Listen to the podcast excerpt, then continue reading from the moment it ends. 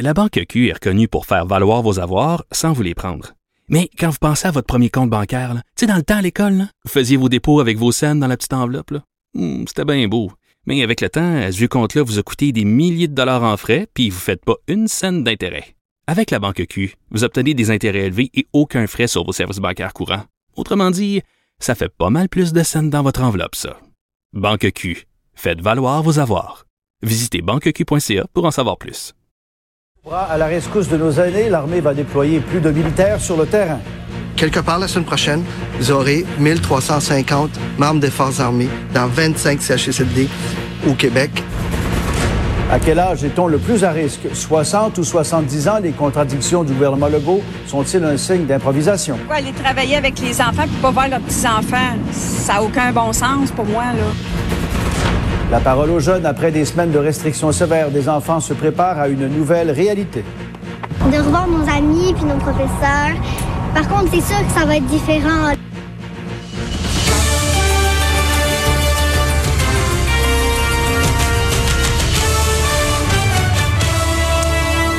Pierre. Bon midi. Salutations aux auditeurs aussi de Cube Radio qui se joignent à nous. Pierre, il y a deux études britanniques qui révèlent que le taux de mortalité est beaucoup plus élevé au sein des minorités. Les personnes noires, asiatiques qui vivent au Royaume-Uni ont plus de chances de mourir du coronavirus que la moyenne. L'analyse du Bureau national des statistiques britanniques montre que le risque de mourir du virus est de deux à trois fois plus élevé pour les personnes noires, asiatiques ou d'autres minorités ethniques que pour l'ensemble de la population. En Italie, la région de Rome qui amorce une vaste campagne de tests sérologiques. C'est dans le but d'avoir une estimation du nombre de personnes contaminées et de cartographier la plus de cas de coronavirus en Italie que ce qu'indiquent les chiffres officiels. Enfin, on va en France, Pierre, après huit semaines de confinement, on se prépare à la réouverture de lundi prochain. Des autocollants ont été apposés dans le métro de Paris afin d'inciter les usagers de se tenir à au moins un mètre de distance dans les files d'attente. Les gares de la SNCF ont aussi été nettoyées et désinfectées en prévision de ce déconfinement.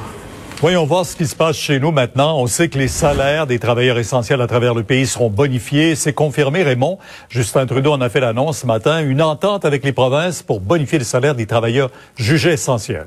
4 milliards au total, Pierre. Le gouvernement fédéral qui va fournir les trois quarts de cette somme, donc 3 milliards. Les provinces et territoires, un milliard additionnel. Donc 4 milliards pour bonifier les salaires des travailleurs et travailleuses essentielles à travers le pays. M. Trudeau, ce matin, n'a pas précisé exactement qui va avoir droit à cet argent-là.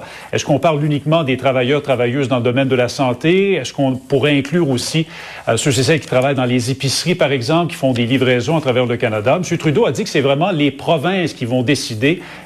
Carte blanche quant à la façon dont cet argent pourra être dépensé.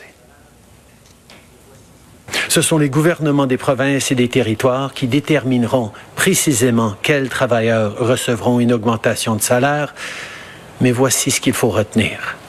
Si vous risquez votre santé pour nous permettre de traverser cette crise et que vous êtes payé au salaire minimum, vous méritez de gagner plus.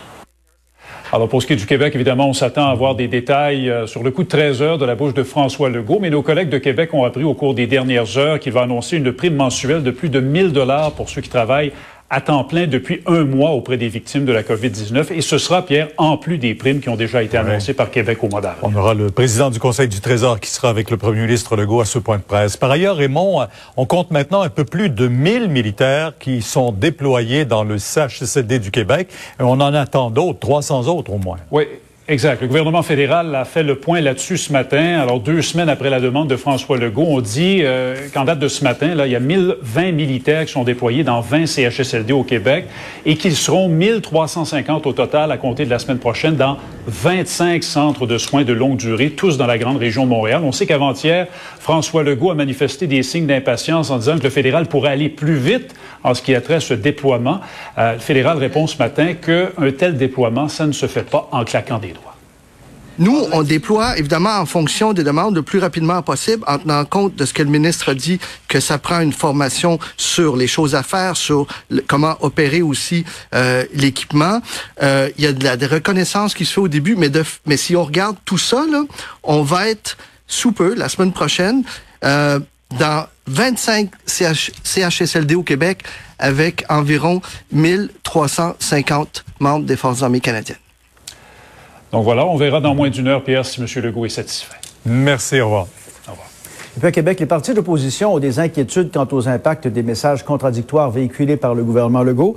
Euh, ils craignent que ces incohérences démobilisent peut-être la population. Et la plus récente confusion vient d'un changement de cap concernant les personnes de plus de 60 ans qui ne seraient plus à risque de développer des complications graves à la COVID-19.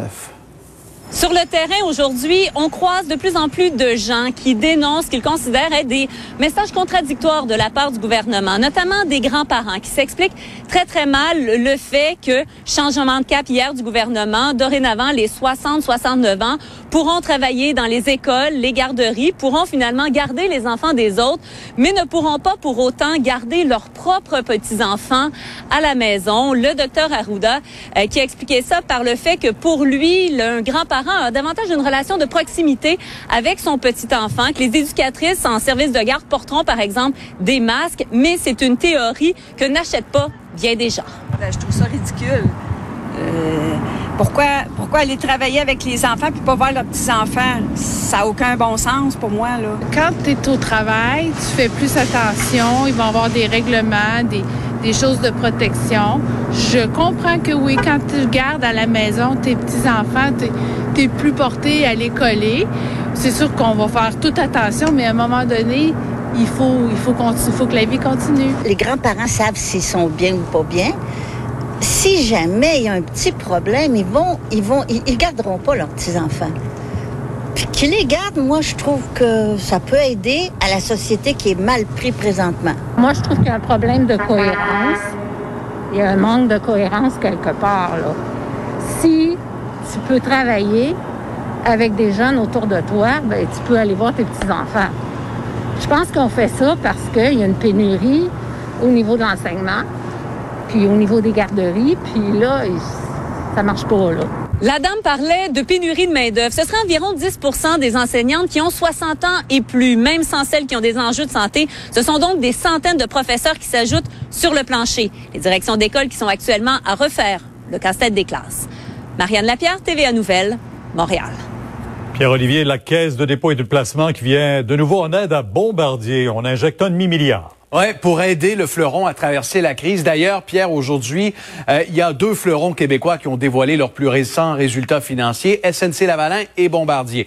On va commencer avec la situation chez Bombardier, qu'on peut résumer ce midi en trois chiffres. 544 millions de dollars, c'est l'injection de la caisse de dépôt, le régime de retraite de 6 millions de Québécois, dans Bombardier Transport pour assurer qu'on ait les liquidités suffisantes pour traverser la crise.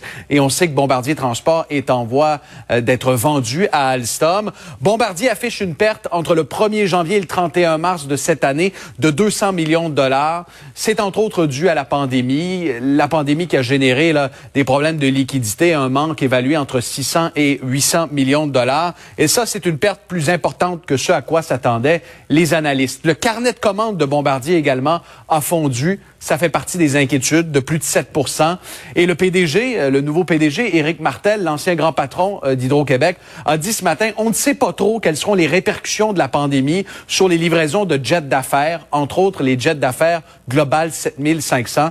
On sait qu'avec la paralysie actuelle du trafic aérien, il risque d'y avoir des impacts. Euh, terminons avec ce qui se passe en bourse concernant Bombardier. L'action est à 50 cents, Pierre. C'est une chute draconienne de 73% depuis le début de l'année. Un mot également sur SNC Lavalin qui dévoilait ses résultats trimestriels. Une perte de 66 millions de dollars de janvier au 31 mars. L'action baisse aujourd'hui de 7% Elle a perdu 25% de sa valeur à la Bourse de Toronto. Encore là, bien des incertitudes concernant différents projets qui pourraient être retardés pour le géant du génie montréalais. C'est pas ce qu'on appelle ça